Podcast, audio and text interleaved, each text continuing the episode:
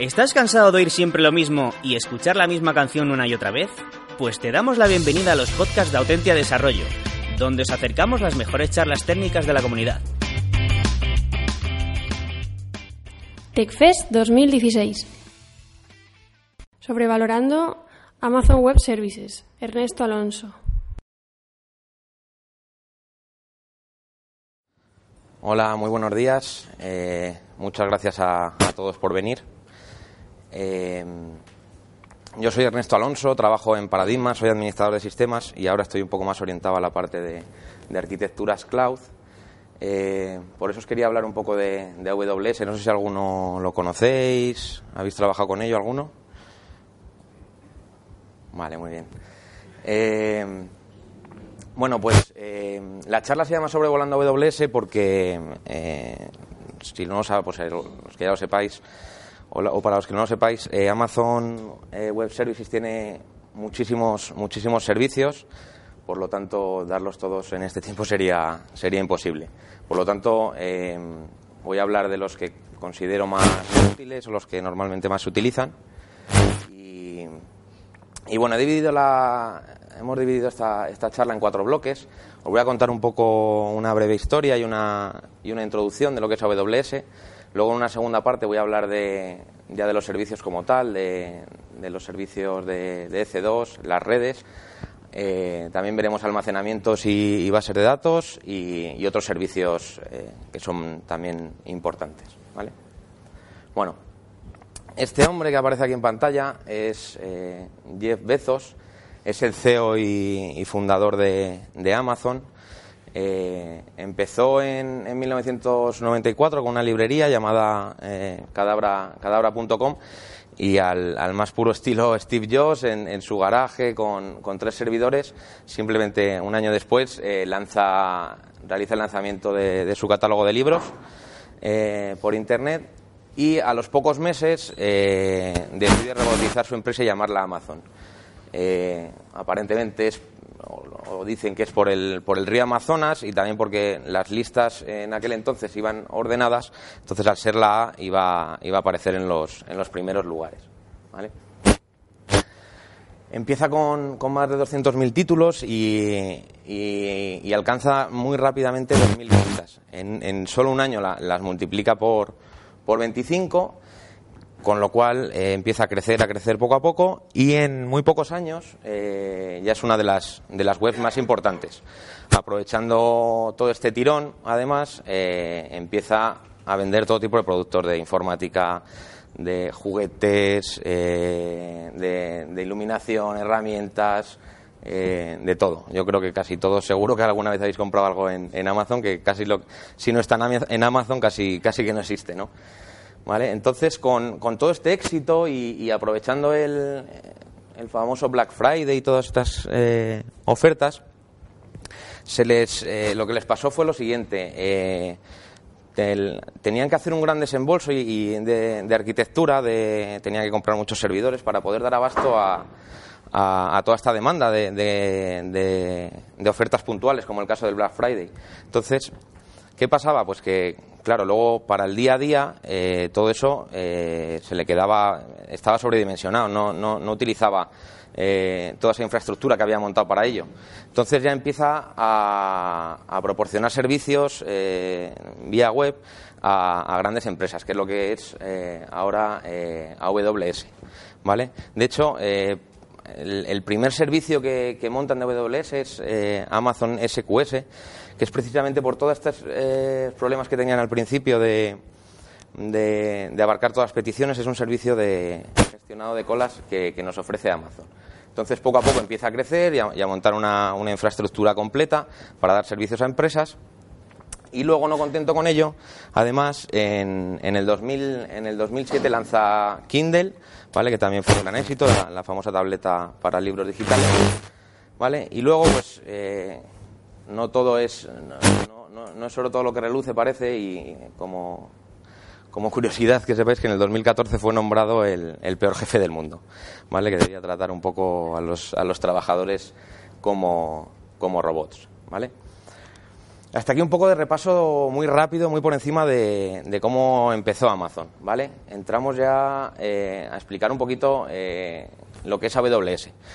Como os comentaba, AWS es todo un servicio, una plataforma de infraestructura de servicios web eh, que ofrece, empieza, empiezan a, utilizarlo muchas empresas en, en, todo el mundo, ¿vale? ¿Cómo tienen todo, cómo tienen todo esto montado? Vale, pues tienen 12, lo tienen, tienen distribuidos 12, distribuido en 12 regiones por todo el mundo y dentro de esas regiones tienen dos o tres zonas que son como si dijéramos para entendernos como CPDs. Dentro de cada, de cada región tienen CPDs para, para ofrecer eh, alta disponibilidad y, una alta fiabilidad. ¿vale? En, además, este año eh, se, van a, se van a sumar eh, cuatro regiones más y, ocho zonas. Aquí veis en el, en el mapa, ¿vale? Eh, las regiones que ya hay son las que aparecen con el circulito eh, naranja y dentro de, cada círculo los, números son las, las, zonas, digamos, digamos los, CPDs que tienen dentro de cada, de cada región. Y en el, tienen, como veis, en, casi todos los continentes, menos en, África, en América del Norte, en, las dos costas, en América del Sur, en, Australia y en Asia, ¿vale? Y además, eh, este año se incorpora la, India, China, el, Reino Unido y, Ohio. ¿vale? Esto es como tiene un poco montado la, toda la, infraestructura de, de, AWS y, cómo pueden dar servicio a, todas estas empresas. ¿vale? Ya entrando más en materia, eh, vamos a empezar a hablar de, los servicios que ofrecen como tal. ¿Vale? Eh, vamos a hablar de EC2 y redes. Eh, EC2 es un servicio de cómputo, lo que permite es, eh, mediante vía web, un servicio web que, te permite eh, dar, contratar servidores en, cloud, ¿vale? Y, entre sus características es el pagas una de las ventajas, o que, está bastante bien, es que pagas por uso, cuesta X dólares la, la hora, entonces tú solo pagas por lo que por lo que estás utilizando, ¿vale? Más características, pues eh, tiene varios tipos de instancias. Esto es, esto es importante y, hay que tenerlo en cuenta. Las, las, instancias que tú cuando... A ver, para, para levantar una, una, máquina de C2 es muy, es muy sencillo. Entras en, en, AWS, te registras y lo primero que te encuentras es, es C2, ¿vale? Eh, las, las, instancias que ellos, llaman, que, que, ellos llaman que son servidores en, en la nube, ¿vale? Eh, tiene eh, varios tipos de instancias. Las normales son las instancias bajo demanda, tienen un precio eh, por hora específico, ¿vale? Y, pagas ese precio mientras lo estás utilizando. Te cobran por hora, si tú estás 45 minutos te van a cobrar una hora, si estás una hora y 10 minutos te van a cobrar dos, ¿vale? Pero siempre te, van a cobrar eh, hasta, hasta que lo apagues, hasta completar la hora y ya está, no, no, te, va, no te van a cobrar más, ¿vale? Esas son las instancias normales, bajo demanda, a, un precio fijado por hora. Otro tipo de instancias que, están bien eh, son las instancias reservadas. Lo que te, lo que te ofrece Amazon es que tú eh, hagas, firmes un, contrato con ellos de uno o tres años y lo que te hace es eh, bajarte el, precio considerablemente con respecto a las, a las a las instancias bajo demanda. Las reservadas, lo que, el único requisito que tienes es que estás con ellos uno o tres años, lo que quieras, y tienes que realizar un pago inicial. Fraccionado, lo puedes fraccionar o no, y depende de si haces ese pago inicial, lo fraccionas o no lo fraccionas, el precio de la estancia por hora es, eh, va a ser superior o inferior. Luego en, una tabla eh, os enseño para que veáis la, la, diferencia. ¿Vale? Y otro tipo de, instancias eh, son las instancias puntuales, spot las llama Amazon, que es como una especie de, subasta.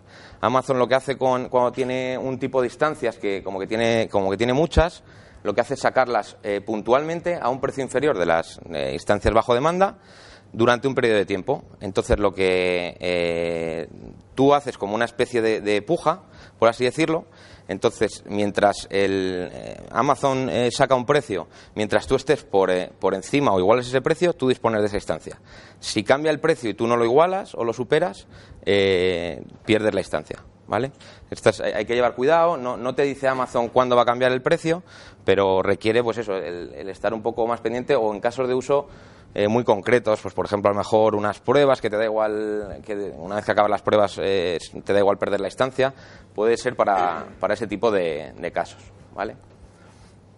Más características de, de EC2 es que es, eh, es escalable, es, es elástico, es, muy fácil eh, escalar tanto manualmente como, como automáticamente. Tú puedes configurar con a golpe de ratón, levantar X instancias de manera rápida y también puedes programar para que se levanten para que se levanten solas pues por ejemplo dependiendo de unas métricas eh, uso de CPU por ejemplo cuando el uso de CPU llegue al 80% pues levántame otra máquina por ejemplo vale igual que y, es elástico igual que, que las puedes escalar las puedes eh, desescalar fácilmente vale por supuesto eh, permite el control total del servidor.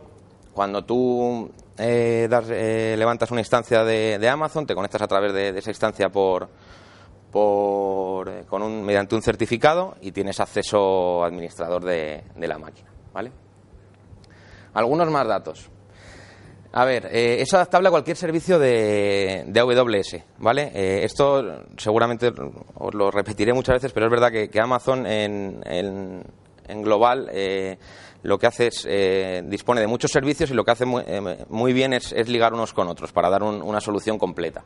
¿Vale? Por lo tanto, es, adaptable a cualquier servicio. Es también fiable, tiene un SLA del, del 99,95% en cada región. Creo que está, que está bastante bien. Y luego es muy flexible en cuanto a, paquetes de sistemas operativos, a, configuración de máquina, de disco duro, de CPU. Depende del. Amazon eh, tiene una serie de instancias que dependiendo del, del, eh, de lo que tú necesites. Si tiene que ser óptimo para CPU tienes un tipo, si, si es para necesitas mucha memoria RAM tienes otros tipos. Eh, es muy flexible. Ellos eh, lo que llaman son tienes unas, unos paquetes ya predefinidos que, que, te proporciona Amazon que se llaman AMIS, ¿vale? En las que tú en muy pocos minutos puedes levantar una una, una, instancia de tiene casi todos los sistemas operativos de, Linux, también tiene Windows Server y levantas una instancia muy rápidamente, por ejemplo, con un WordPress o con, o con plantillas ya, ya definidas que da Amazon. Además de tener esas eh, AMIs, para, para, disponer de ellas, tú puedes crear tu propia AMI también, subirla para, para eh, levantarla en una instancia cuando, cuando tú quieras, ¿vale? Eh, esto está bien porque tú levantas eh, un, un, servidor o dos o los que sea y, te, creas una imagen y una AMI y, y lo puedes, eh, la puedes utilizar eh, cuando quieras y, en la región que quieras, ¿vale? Y lo que y como última característica sí que, que he destacado es que, que, le da bastante potencia es que también tiene una interfaz de línea de comandos. Tiene una CLI que lo que hace es que a través de, de, la consola también puedas eh, ejecutar una serie de comandos y levantar eh, instancias. Por lo tanto, es, eh, es extremadamente potente en ese aspecto porque lo puedes, al ser en consola, lo puedes eh, automatizar mediante, mediante script. ¿Vale? Os he, os he, puesto aquí un, para que vierais un poco un, un dashboard de, de, de EC2, no sé si se ve muy bien. Bueno, por contaros un poco por encima, aquí en este caso, por ejemplo, solo hay una, una instancia corriendo.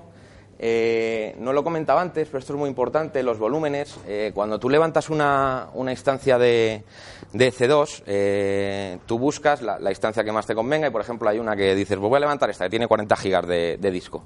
¿Vale? Cuando, cuando tú entras en la máquina, ves esos 40 gigas de disco y a lo mejor ves, eh, no, no, recuerdo muy bien, son 200 o 400 gigas más. Y dices, te sorprende un poco que dices, eh, si yo solo me, ponía que solo tenía 40 gigas. Es, tiene dos tipos de, de almacenamiento. Efímero y persistente.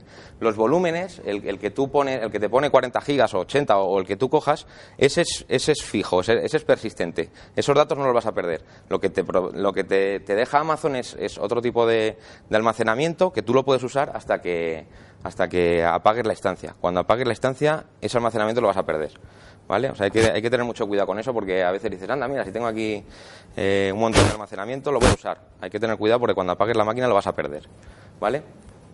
Y, como os comentaba, eh, ahí, en, ese, en, el panel de la izquierda puedes eh, eh, reservar las instancias y los tipos de instancias que os he comentado y, y, tienes también las AMIs, que ahí entrarían las que viene, tiene Amazon predefinidas o las que tú crees. Luego también se pueden, se pueden utilizar un montón de servicios que, que veremos más adelante. ¿vale? Y esta es una tabla de, de precios que, viene muy bien eh, a la hora de, decidir que, cuál es la instancia que, más te conviene o, la que puedes levantar que, es, que se adapte mejor. Eh, esta página en, en www.c2instance.info eh, te aparece toda una, toda la, lista de todas las instancias. Estas no son todas las que hay, hay muchas más. Solo he cogido aleatoriamente algunas. En este caso las he ordenado por memoria. Y, bueno, eh, cada una está optimizada de, una manera. ¿Vale? Eh, entonces, eh, dependiendo de, tus necesidades, pues escoges un tipo de instancia o, otra. deciros que el, en, en EC2 Amazon te proporciona una capa gratuita de 750 euros, me parece que es al mes, de las instancias T2 micro, ¿vale? Y durante un año. Eh, me parece que puedes tener una instancia encendida durante todo el mes, solo una, y durante un año y es, y es gratuita, ¿vale? Eh, y solo del tipo de instancia T2 micro, que es, tiene un giga y, un core, ¿vale? Y, bueno, luego a partir de, eso tienes ya el, el, coste. Es muy importante también eh, a la hora de, elegir la instancia también la región. Dependiendo de la región a la que te vayas, el precio no es el mismo también es lógico, no, cuesta lo mismo el metro cuadrado en Europa que en Australia o, en Asia, ¿vale? O sea que el precio en algunos casos no varía mucho, pero en otros eh, varía bastante, ¿vale?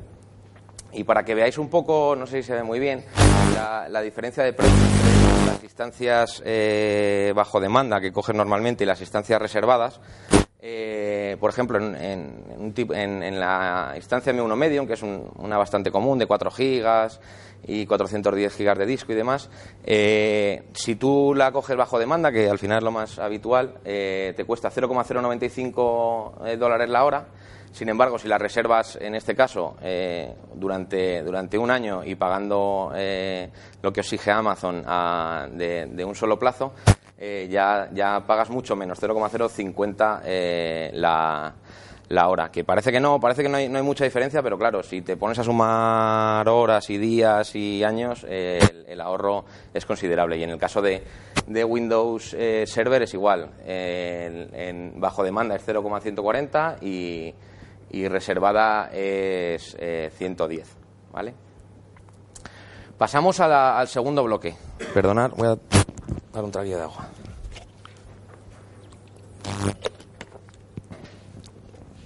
El tema de redes. Vale. Eh, en, esta parte lo he dividido como. Hay como tres capas o tres servicios que nos, que nos proporciona Amazon que, creo que son los más interesantes. Eh, por un lado están las, las, redes privadas virtuales. Esto es como montarte tu, tu CPD dentro de, de, Amazon, te permite crear una, una, red virtual con tus propias redes, también te permite eh, subredes. ¿Vale? Eh, tanto públicas como privadas. Por defecto, eh, cuando creas una, una, red privada virtual, una VPC, que llama Amazon, no, no van a tener, no tiene salida a Internet las, las instancias, ¿vale? Entonces necesitas asignarle un, un recurso que te ofrece Amazon, que son los Internet Gateways, que lo que te hace es simplemente de puerta de enlace para salir a Internet. Por lo tanto, si tú quieres que, una instancia o otras instancias tengan salida a Internet, necesitas eh, asociarles Internet Gateway. ¿Vale? Además, y una cosa también muy a tener en cuenta, tú cuando levantas una instancia de C2, eh, tú puedes tener una IP pública y una privada. Eh, las, las IPs públicas, normalmente o casi seguro, cuando tú, cuando, cuando tú apagas la máquina, esa instancia normalmente no, cuando la vuelvas a levantar ya no, ya no es la misma, seguramente se la han dado a otro y te, han dado otra instancia. Con lo cual, las, las, la, la, IP pública seguramente o casi seguro te va a cambiar. Entonces es muy importante también asociar una, IP elástica para evitar esos problemas, ¿vale? Eso es otro, es, es, gratuito y, Amazon te lo te, da ese recurso para que tú asignes una IP elástica que aunque apagues la máquina siempre vas a tener eh, esa misma IP, ¿vale? Además eh, también eh, permite hacer routing, enrutar entre distintas redes dentro de la misma VPC y entre y entre otras. ¿Vale? Y, también tienes eh, DHCP para levantar, tú pones un rango, como puedes poner tu propio direccionamiento, tú tienes un rango de, pones un rango de IPs y te, y te, y te va a dar el DHCP desde ese rango. Eh, además, eh, permite también hacer eh, crear VPN site to site. tú, por ejemplo, no puedes escalar o no quieres escalar en, en, tu CPD y con una VPN site to site puedes escalar fácilmente aquí en, en Amazon, ¿vale? Mediante túneles IPsec. Luego tienes también los ACLs, filtros de, de, red a nivel de, de subredes, ¿vale? Para filtrar el tráfico. Y sobre todo lo más importante es lo de es que, es que tengas las, las partes públicas y privadas. Es, muy interesante el que, como veis aquí, en, no sé si se ve muy bien, en, este, en esta VPC hay varios tipos de, de servicios y distancias y cada una tiene su, cada una tiene su, su subred. ¿vale? dentro de, un rango y se comunican unas con otras, pero unas tienen acceso a Internet y otras no. O sea, te da mucha, mucha flexibilidad eh, a la hora de, de, crear y juguetear con, con tu red, ¿vale? En otras, eh, otra segunda capa que tiene, una primera capa que, que, tiene de red, eh, esto ya es como hilar, ir más al fondo, hilar más fino, pero la, primer, el primer filtro de red que, te da Amazon son los security groups, ¿vale? Esto simplemente lo, lo, que te hace es filtrar los, puertos de entrada y de salida a, a, tu, a tu instancia, ¿vale? Es lo primero que cuando tú creas una instancia, lo primero que te pide es que, crees uno o, edites el que viene por defecto, ya que eh, si no pones que te puedas conectar, por ejemplo, por SSH mínimo desde, desde tu IP, no te vas a poder conectar al, servidor.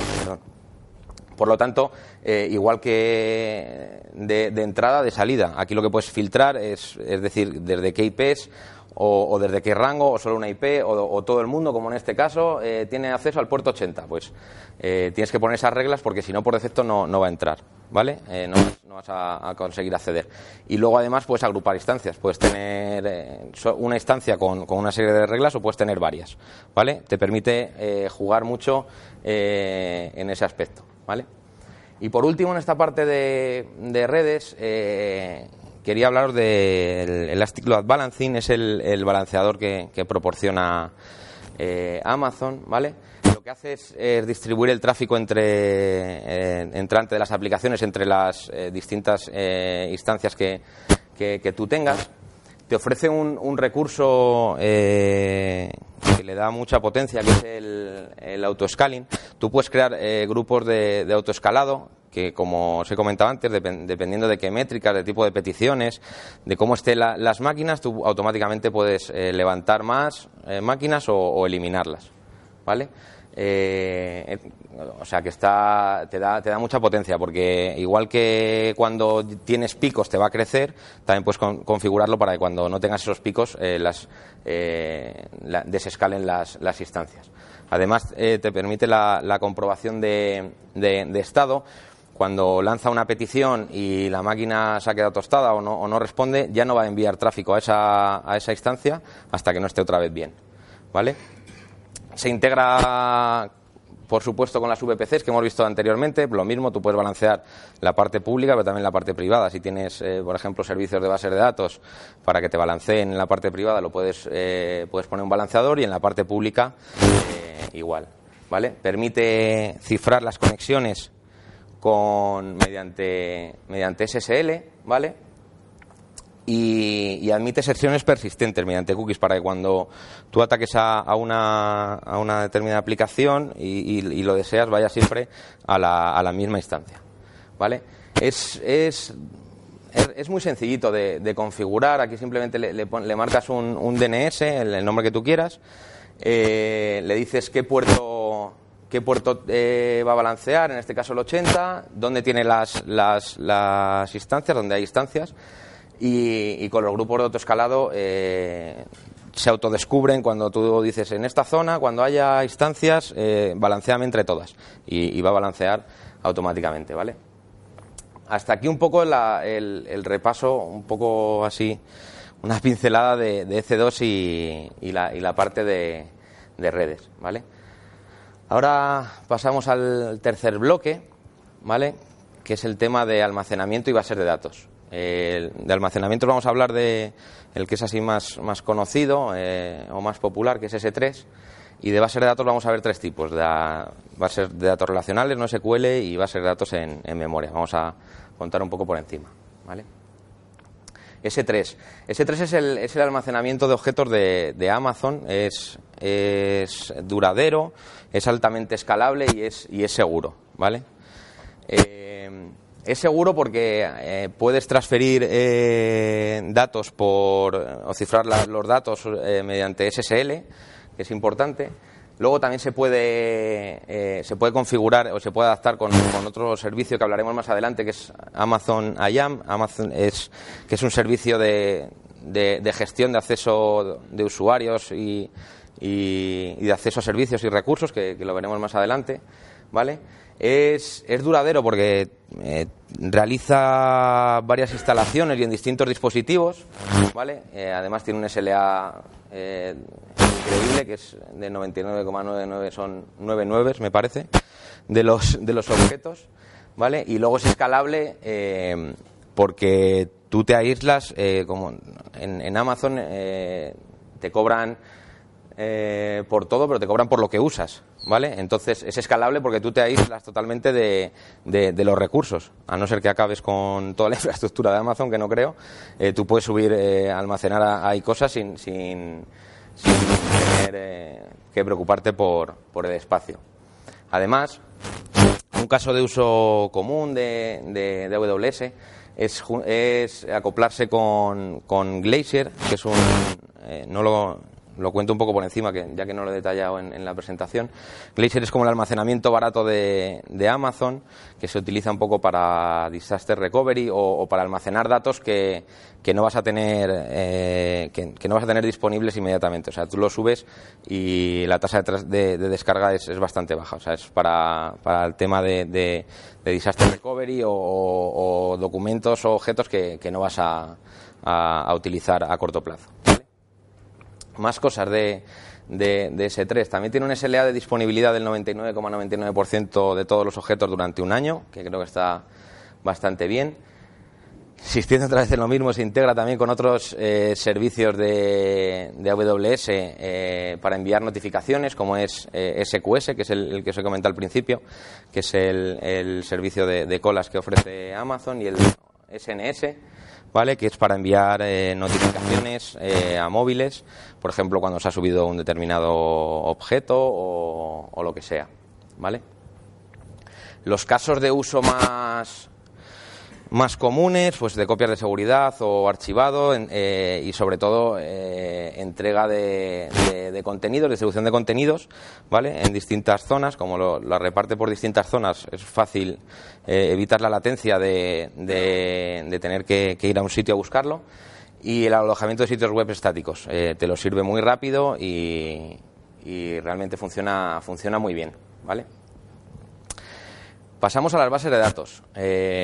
Como os he comentado, eh, vamos a hablar de tres tipos. Primero vamos a hablar de, las bases de datos relacionales. Eh, RDS es el sistema que es el servicio que, de bases de datos relacionales que utiliza Amazon. Eh, tú te aíslas eh, de, de- de todo el tema de administración y, gestionar eh, porque lo hace Amazon por ti, ¿vale? Eh, tienes, pu- tú simplemente eliges el, el motor de, de base de datos que necesites, tienes eh, unos cuantos, eh, MySQL, Postgres, Microsoft SQL Server, tienes varios, y, y tú eh, contratas, eh, o sea, eh, levantas ese servicio y, te olvidas un poco de, eliges el tipo de instancia que, necesitas y te olvidas un poco de, de todo, ¿vale? Tú puedes escalar fácilmente, horizon- fácilmente de manera horizontal y vertical, puedes añadir nodos de, lectura, por ejemplo, para, optimizarlo. ¿Vale? Y, verticalmente también es, sencillo cambiar el, tipo de máquina, aumentar el espacio o aumentar el tipo de memoria, lo que sea.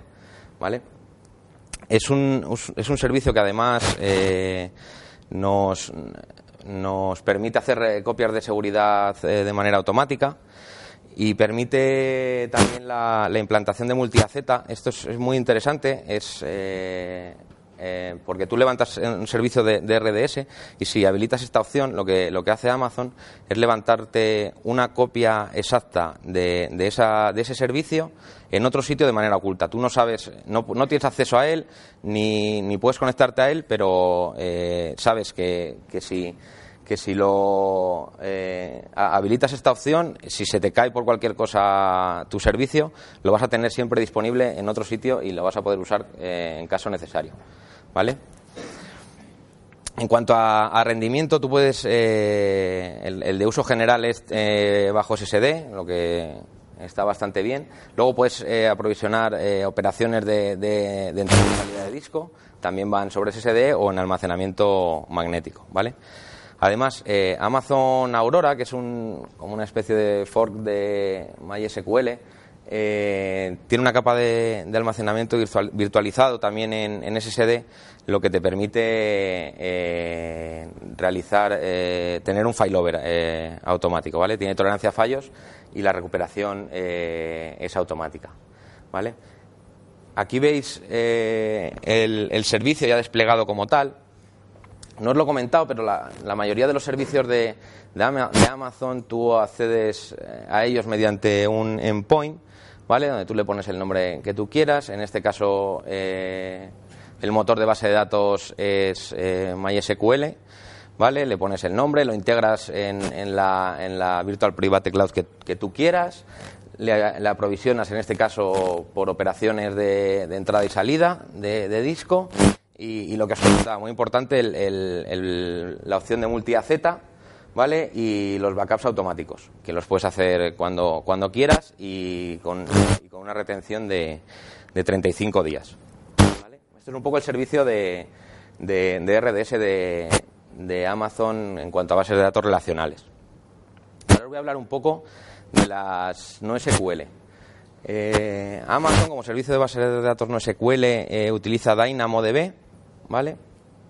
Es, es un servicio que es totalmente gestionado por ellos. Tú simplemente tienes que preocuparte de crear tus tablas, tus bases de datos y Amazon automáticamente te lo, te lo distribuye, te lo particiona, crea sus, sus shards eh, automáticamente en distintas, en distintas zonas, en distintas regiones, ¿vale?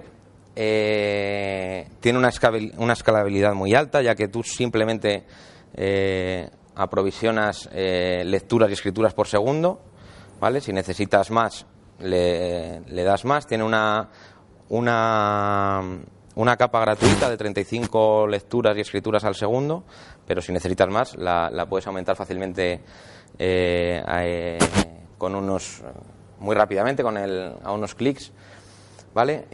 como os decía, replica en tres instalaciones dentro de la misma región y también en, en otras admite el modelo de datos de documentos de clave valor y, de documentos, ¿vale? De, puedes añadir campos y, no, hay, no, hay, ningún problema. Y luego, aparte de, del índice que tú creas, cuando tú creas una tabla de Dynamo, creas un índice automático, como pasa en otras bases de datos como Mongo, eh, creas un, índice que es eh, automático y obligatorio, ¿vale? Vamos, eh, se crea solo y tiene también eh, dos tipos de índices, que son secundarios globales y locales, que lo que se utilizan eh, básicamente es para, optimizar las, eh, las queries. Además, insisto otra vez en lo mismo, se integra con un montón de, de servicios de AWS ¿vale? Con IAM, que lo veremos luego, y sobre todo eh, es un caso de, uso también común con temas de Big Data. Utiliza Elastic MapReduce, que, es un, que lleva un motor de, Hadoop para, el tratamiento de los datos. Eh, data Pipeline también, eh, para automatizar todos los procesos. Eh, al final se, eh, Dynamo eh, tiene a lo mejor un caso de uso muy específico, pero cuando necesitas de, un servicio más completo o cosas que, a lo mejor no te pueden dar ellos por sí solos, siempre se apoyan en, otros servicios también de, Amazon. ¿Vale? Y en cuanto a base de datos en memoria, pues tenemos Elastic Cache, ¿vale? Esta, las características que tiene es que eh, admite los motores de, almacenamiento de, Redis y Memcached. Puedes añadir o eliminar fácilmente los nodos, eh, permite eh, reemplazar los, erróneos también. igual que, en las otras tiene multi-AZ para que no pierdas en ningún momento los, los datos y además puedes realizar eh, snapshots eh, automáticos o, copiar de seguridad. ¿Vale?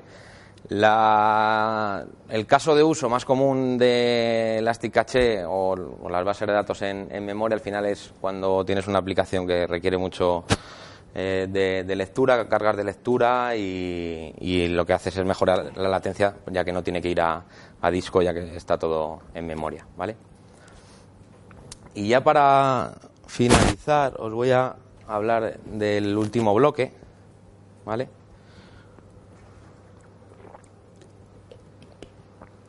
Que son otros servicios eh, que he considerado eh, más, no más importantes, pero sí que, que tienen un uso bastante generalizado os lo comentaba antes, es eh, Amazon IAM, ¿vale? Lo que hace este servicio de Amazon es eh, gestionar el control de acceso a, los servicios y los recursos que, tienes de Amazon, ¿vale? La principal característica de, este servicio es que es, tiene mucha granularidad, eh, puedes hilar muy fino. Puedes crear usuarios, por ejemplo, que tengan un acceso distinto al, de los demás o habilitarle un factor de autenticación doble. Eh, además, eh, puedes eh, crear grupos para, asociar varios usuarios. Y luego dentro de lo que le da realmente potencia son los roles y las políticas. tú puedes definir un rol que, que, lo puedes asociar a, una instancia para que tenga el acceso a un servicio o no y luego dentro de, eso también puedes crear políticas. Eh, las políticas sí que te hace crear, sí que te hace eh, hilar eh, muy muy fino. Por ejemplo, tú puedes permitir, aquí hay Amazon te da muchísimas por, por defecto, casi todas, pocas hace falta modificar pero aquí, por ejemplo, he puesto una de, ejemplo donde tú puedes editar y poner lo que tú y dar acceso a lo que tú quieras. Que hay un montón de servicios a los que tiene acceso tiene acceso todos los usuarios. Cada, cada uno que tiene, por ejemplo, a S3 tiene, perdón, tiene acceso todo el mundo, pero tú ahí puedes eh, hilar muy fino y poner eh, un permiso, editar esta política y poner un permiso que, por ejemplo, solo un usuario se conecte o solo pueda ver las, las máquinas de C2 o que solo eh, un, un, rol que tenga solo eh, que en una base de datos de o sea, en una tabla de Dynamo solo pueda leer o solo pueda escribir. O sea, esto te permite dar una, una capa de seguridad y, de, y de identidad bastante potente y aún encima es eso, es muy, muy personalizable. ¿vale? Uno de los servicios eh, eh, que a mí más me gusta personalmente, ¿vale? Es CloudFront, es un, CDN, ¿vale? Lo que hace es un, es un servicio web de entrega de contenido. Lo que hace es distribuir eh, el, contenido a, a, todas o a las regiones que tú, a las ubicaciones que tú, que tú decidas ¿vale? Eh, como veis en este mapa, no es, no es igual, no, no, tiene las mismas ubicaciones que tiene todos los demás servicios, ¿vale? Por ejemplo, eh, el caso más obvio es que en Madrid sí que tiene eh, ubicación de entrega de contenido, pero no tiene ningún CPD ni nada, ¿vale? Entonces, eh, esto está muy bien porque tú distribuyes el, contenido de tu página web o, de lo que sea eh, entre todas las, regiones o todas las ubicaciones o, las que tú quieras, pueden ser todas o las que tú quieras, y lo que te permite eh, es que te entregue el contenido esta capa, ¿no? el, CDN. además de, de, entregarte el contenido estático, lo que hace con el contenido estático es cachearlo y te lo, y te lo y te lo ofrece directamente la ubicación. Y el contenido dinámico lo que hacen es eh, optimizarlo Amazon para que cuando vaya al servidor de origen vaya por unas redes eh, optimizadas para que vaya mucho más rápido. Entonces, eh, lo, que, lo bueno que tiene este servicio es que ganan muchísimo en evitas la latencia, porque, por ejemplo, un, eh, una persona que, por ejemplo, está en. Tú tienes tus servidores, por lo que sea, en, Sydney, y, una persona que de Barcelona se conecta a, una página web, va a ver una foto, va a ver lo que sea, y en vez de venirse al servidor hasta aquí, a Sydney, te lo va a ofrecer la, más cercana, que en este caso sería Madrid, por ejemplo. ¿Vale? Entonces, eh, está, muy, eh, está muy bien a, nivel de rendimiento eh, de, páginas web o del servicio que, o aplicación que, crees, ¿vale? Además, de ser compatible con métodos de HTTP. También tienes la opción de, de tener eh, CNAMES con comodines, es decir, eh, tú puedes poner un wildcard, eh, un dominio con, subdominios para que todo el tráfico que vaya a una determinada dirección ya, ya esos eh, eh, y esos subdominios pues también lo entregue el, CDN. También puedes mandar tu, propio, poner tu, propio SSL personalizado y luego aunque tiene muchísimas opciones de, de configuraciones es bastante sencillo. Vas configurando a golpe de ratón todo lo que todo lo que necesites y te da y te da un, un rendimiento bastante bastante grande. Y luego, por último, el último servicio que, que he destacado es eh, CloudWatch. Eh, es un servicio de monitorización casi en tiempo real que, nos proporciona eh, Amazon. Al final lo que hace es una supervisión de los, de los recursos ¿vale? que tú tienes en AWS o, de los recursos eh, o de las aplicaciones siempre y cuando corran eh, dentro de AWS. ¿vale? Eh, puedes establecer métricas personalizadas, puedes eh, definir alarmas, ¿vale? Puedes eh, configurar las alarmas para que cuando eh, la CPU llegue al 90% que que me, envíe un correo, por ejemplo, ¿vale? Luego además ves los, eh, tienes visualización de gráficos y, estadísticas que te viene, te da una visión eh, casi en tiempo real muy general de cómo está tu, todo tu, sistema. ¿vale? Tanto de, instancias de C2 como de, de, otros servicios que tengas dentro de, de AWS, ¿vale? Además, luego esos, esas, todos esos registros que tienes o, todas esas métricas que configuras y alarmas también las puedes eh, almacenar, pues por ejemplo en S3 o, donde quieras, ¿vale? Y ya por, por último, os he marcado aquí un poco eh, los servicios que, que, he contado un poco por encima, la pincelada que he dado a, los servicios. Eh, como veis, he contado muy por encima los que tienen marcados el, el, tic verde, pero como veis hay infinidad de, de, servicios. Esta, esta foto, esta, este pantallazo lo saqué ayer, pero seguramente dentro de cuatro días haya otro servicio nuevo y seguro que que lo hay en breve.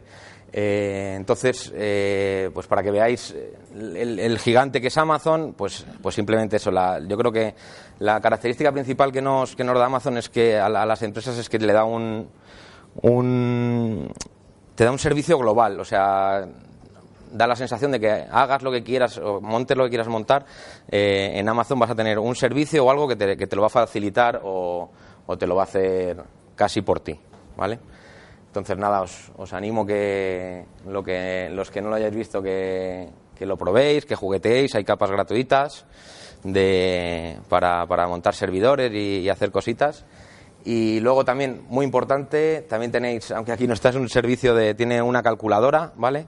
Donde puedes estimar más o menos lo que, o si tienes más o menos una idea de lo que vas a montar para que más o menos veas el, el, el coste que te, que te va a llevar al, al mes, ¿vale? Así que nada, eh, os animo que, lo utilicéis y bueno, vamos poco justos de tiempo, creo. Y nada, muchas gracias, os dejo ahí el correo y cualquier duda o pregunta os puedo contestar o lo que queráis.